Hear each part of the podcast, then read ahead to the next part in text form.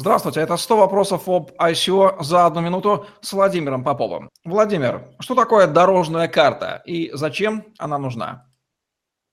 Если говорить очень просто, то дорожная карта, по большому счету, это календарь реализации а, вашего проекта. То есть на первой стадии мы пишем о том, что мы собираем деньги, на второй стадии мы говорим, что часть из них тратится, например, на маркетинг, на техническое дополнение, там, создание MVP. Там, на третьей стадии мы приходим непосредственно к уже релизу. На четвертой стадии мы начинаем там извлекать прибыль. На пятой э, стадии каким-то образом эту прибыль вкладываем в проект, распределяем ее и так далее.